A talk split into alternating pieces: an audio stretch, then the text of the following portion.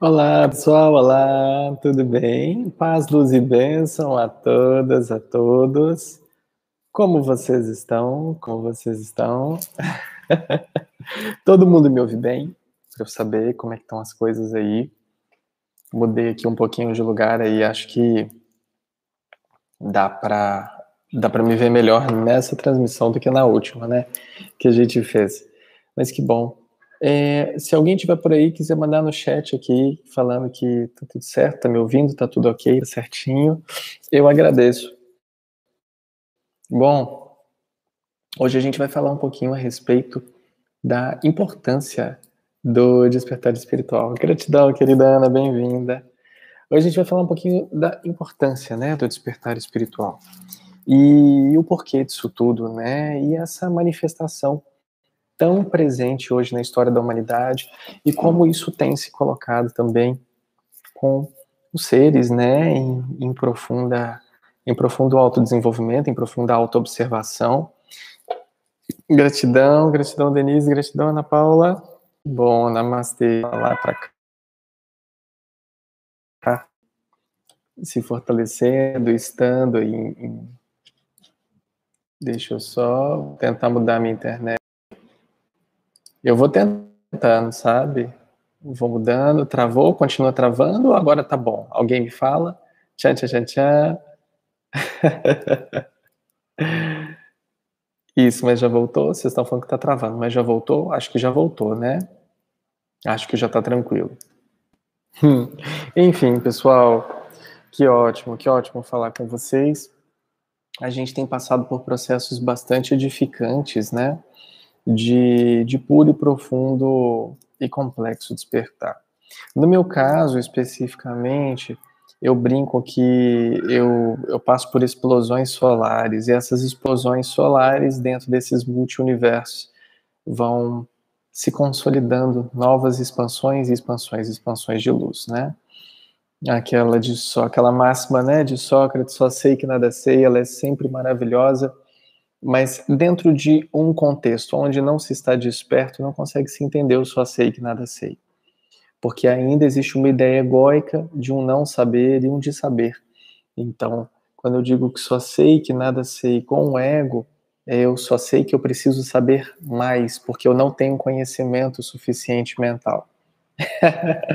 E eu só sei que nada sei do coração, ele vem porque realmente não há o que saber, não há pergunta a ser feita, não há resposta a ser dada, porque não existe nada além da consciência, usufruindo e estando através de todos nós aqui. Em um processo muito maduro, né, de despertar, que a gente tem convocado a todas e a todos, e de uma forma um pouco mais direta ao pessoal que faz parte do grupo do discipulado, a gente tem convidado as pessoas a cada vez mais perceberem a sacralidade da própria vulnerabilidade. Se tornar vulnerável é um papel extremamente difícil para todos aqueles que ainda querem sustentar uma máscara, para todos aqueles que querem obter uma sustentação específica de, de algo que não seja o ser, né? Porque o ser, ainda que desperto, ele não tem o reconhecimento da despertude em si, porque ele acredita ainda que está fora uma autorrealização. Por mais que ele saiba, dentro de um comprometimento interno de que a autoinvestigação e a autorrealização, o autoconhecimento vem de dentro, ele ainda busca o autoconhecimento fora. Ele ainda busca a autorrealização fora e ainda busca essa autocompletude fora. Então vejam vocês da importância do despertar a importância de despertar, né? Para que nós tenhamos consciência, ou seja, para que todos nós tenhamos ciência e andemos junto com ela sobre todos os pontos de sombra que assolam as nossas vidas, trazendo as dívidas e trazendo toda essa incompletude e a sensação de estar separado da fonte. Quando então eu me coloco como desperto, eu estou atento. E percebe? Quando eu falo que eu estou desperto, estou atento, eu fecho os meus olhos. Seria uma incoerência, né, se a gente fosse analisar por meio de PNL ou qualquer coisa que seja, Mas imagina você falar de desperto sem olhar para dentro. Não é interessante quando a gente percebe que tudo que nós conhecemos como sendo uma despertude, uma claridez, é justamente uma ideia mental construída sobre o que eu acredito que seja isso, quando na realidade a própria completude ela já existe e que nós colocamos rigidez em todos os nossos processos para que nós não reconheçamos a felicidade em todos eles.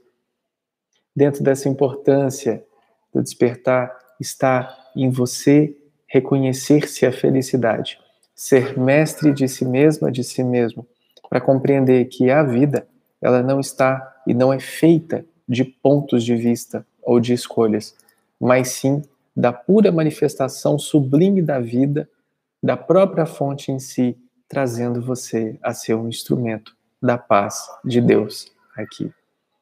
E dessa forma, dentro dessa sacralidade da vulnerabilidade que já é você, você precisa se fazer presente, precisa se fazer disponível.